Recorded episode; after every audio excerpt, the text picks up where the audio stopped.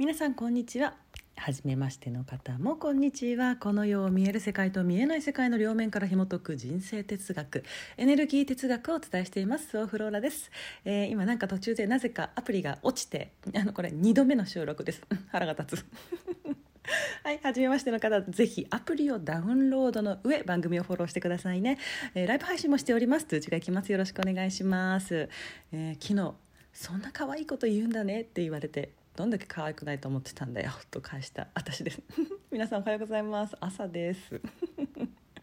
さて先日のライブ配信でお金の話をしたんですけれど、えー、それを受けてお金の、ね、ちょっと講座をしてくださいっていうリクエストを、えー、あのまあまあな数いただきまして。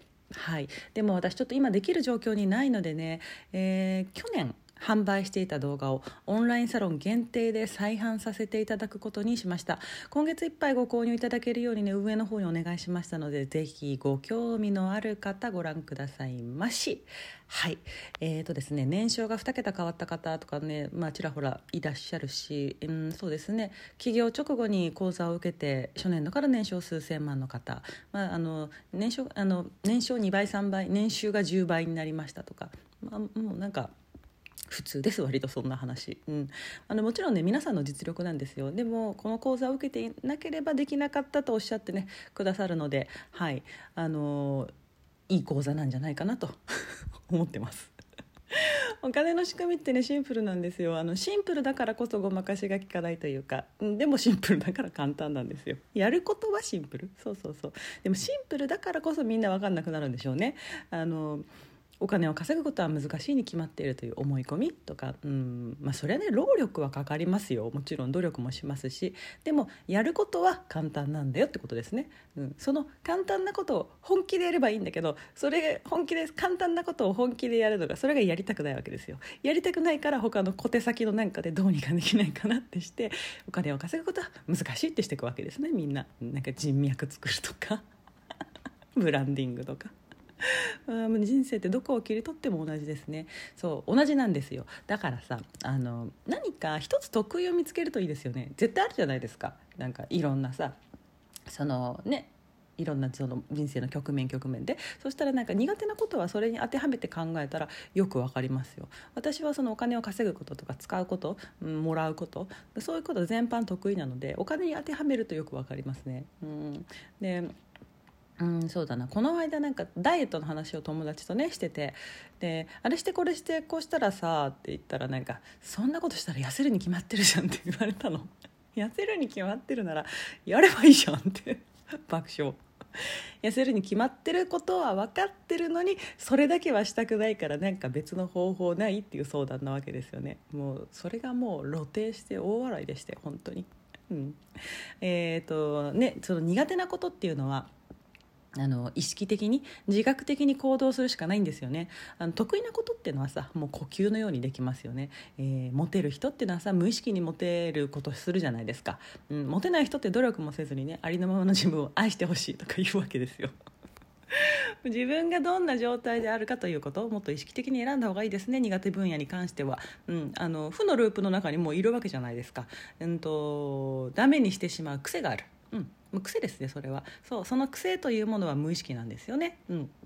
誰でもしますよね。私もやりますよ、うん、その無意識が、えー、無意識その無意識にやっているそれっていうのがさあのいつも話してる不安。不安由来の言動なんですよ。それをぐっと意識的に言動を愛由来に変える。自分の状態を変えるってねちょっとなんか状態をよくみたいな。ビーイングみたいな。分からなくないですか？分かりにくくないですか？だから言動を変えたらいいんですよ。使う言葉向ける眼差し自分や目の前の相手に、うん、接する態度触り方、えー、惰性に流されやすいと自覚しているなら初めから流されやすい環境には近づかないとかね。そう自分の言動を無意識に任せていると人は8割不安由来になりますよ。まずはそこに気づく、うん、それができるようになってくると目が覚めますよね。急に目の前が明るくなる。何やってたんだろう私ってなりますよ。幸せにならざるを得ない。あのスピリチュアルな話目に見えない世界の話をしていますけれど私が目指しているのは現実世界が豊かであることそれだけなのですね、うん、そのために見えない世界の仕組みを知ってほしいなという趣旨であのこれやってます。はい。私 自分が自分が全然なんだろうな。あのまあまあやばいやつだって自覚ありますので。成人君主は目指してほしいとか全く思ってません。そんな話ではないです。精神性を高めてとか全然思ってないです。はい。あ前置きが長い今日。うん。そう今日はなんかね私花の話がそう昨日公式 LINE でイレギュラー配信で、えー、ちょっと花について皆さんに質問をしたんですね。あ返してくださった方ありがとうございます。本当に嬉しいです。ありがとうございます。全部読んでます。はい。で花の話をねしたくなったんですよ。うん。私このエネルギー哲学をねお伝えしているエネルギー哲学者であると同時にフローリストでもあるんですね。花仕事をする人ねフローリスト。そう。でなんかちょっと私が花をさそういうことをやり始めたきっかけ？みたいな。フローリストになるまでにたどった道を話そうかなってちょっと思ったんですよね。そう。でも今何分？もう5分もう6分。全部は無理だなきっと。まあゆるゆると聞いてください。はい。えっ、ー、とそうですね。遡ることもう10年前ですね。離婚したの10年ぐらい前なので。で離婚して、えー、脳の手術を受けて、うん、子供は当時2歳でしたかね。そうなんかもうそのさ、ね、脳の手術していや脳の手術ってそのなんていうのかな。下ばっかりにしたせいでなんか半身不随とかさ。ね。下からそれが原因でなんか血栓流れて死んじゃうみたいなさとかさ失明するとかさなんかぜなんか絶対もう、まあ、もちろん絶対絶対安全何も起きませんって手術とかないわけじゃないですか。薬一つ取ったってさ、ね、あの効果もあればあの副作用だってもちろんさあるわけで。そうそうそう、うん、そういった話でさ、まあ、その手術を受けるということ自体が結構リスキーな手術だったわけですよ。でもまあね爆弾抱えて生きるのもあれなのでと思って受けたんですけど。でそこで受けて、まあ、うまくいって、うん、ででもまあ一回死んだと思いましたよねそこで。ああもう一回死んだなと思って。そう。でそしたらもういろいろもうどうでもよくなって。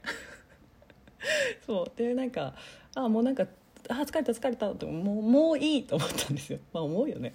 そう。なのでそこからもう一回海外行こうと思ったんです。うん。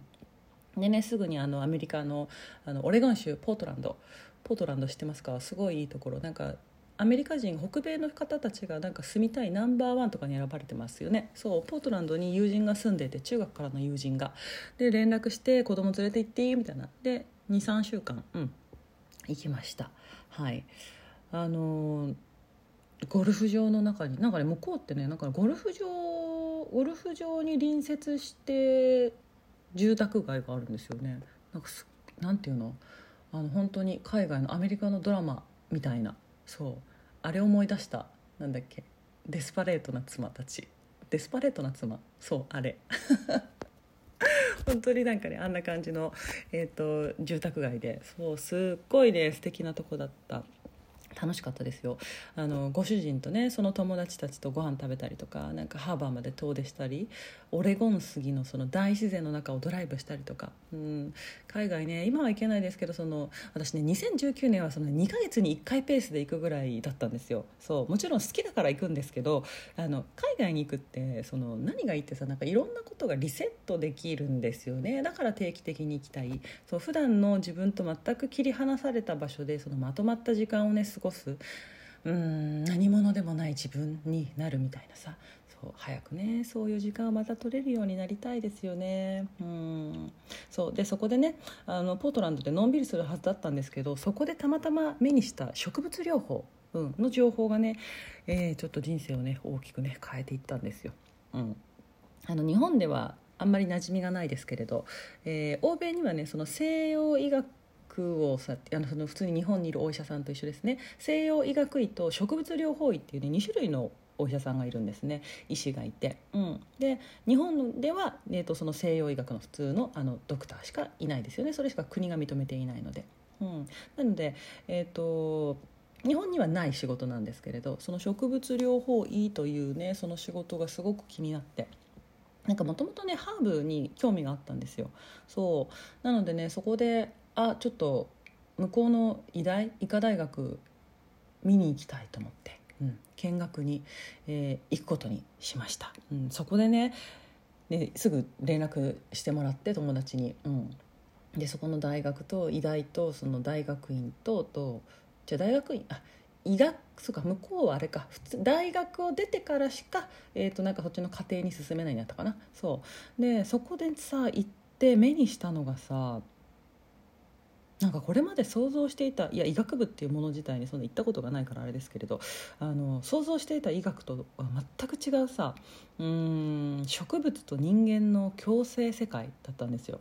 うん、もうね敷地内にある植物庭園で実験室ではなんかリンゴを使って生薬作ってたりとかラボでレメディー処方してみたいななんか病気を治すっていうさその一点においては西洋医学も植物療法も目的は同じじゃないですか。そうでもその過程が全く違うんだよね。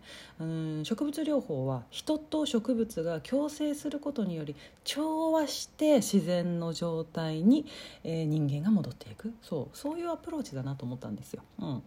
なんか脳の手術を受けたばっかりだったのでなんか植物療法の世界って人間が自然の一部としてナチュラルに生きるための重要な鍵に思えたのね。うんなんかさその進行した病巣をね切って治すとかさ西洋医学ももちろん絶対必要ですよ必要なものだと理解してるんだけれどもでもさなんかね日々心身ともに穏やかに健やかに暮らすっていう観点からするとなんか普段から目を向けるべきは植物との共生で調和だなってことをねその時に強く思ったんですね。